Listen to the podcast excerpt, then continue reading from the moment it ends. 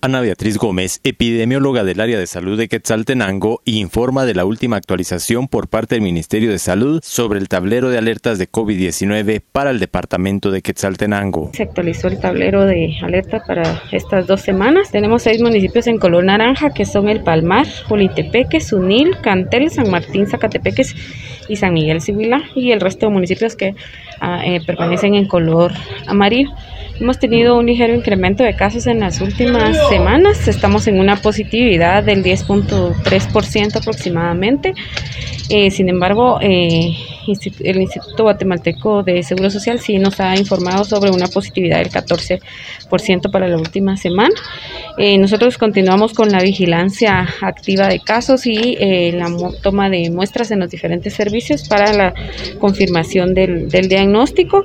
Y pues en este momento los municipios con más casos pues son Quetzaltenango Cabecera, también tenemos a Olintepeque, tenemos a Sibilia, tenemos a San Miguel Sihuilá, San Juan Ustuncalco, que sí tienen más, eh, entre 10 y 15 casos activos. También tenemos a Cantel, tenemos a Colomba Costa Cuca, tenemos a Coatepeque. ¿Este incremento a qué se ha debido especialmente, doctora, en los últimos días?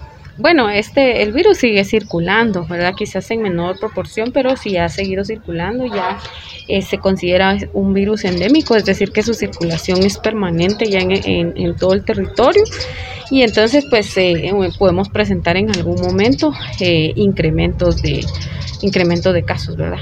¿Los síntomas cuáles son ahora, doctora, que siguen manteniendo? Eh, principalmente eh, lo que hemos visto es a nivel respiratorio, pues eh, ronquera, ¿verdad? O cuando se ponen las personas afónicas, también hemos tenido tos, dolor muscular y dolor de cabeza, básicamente.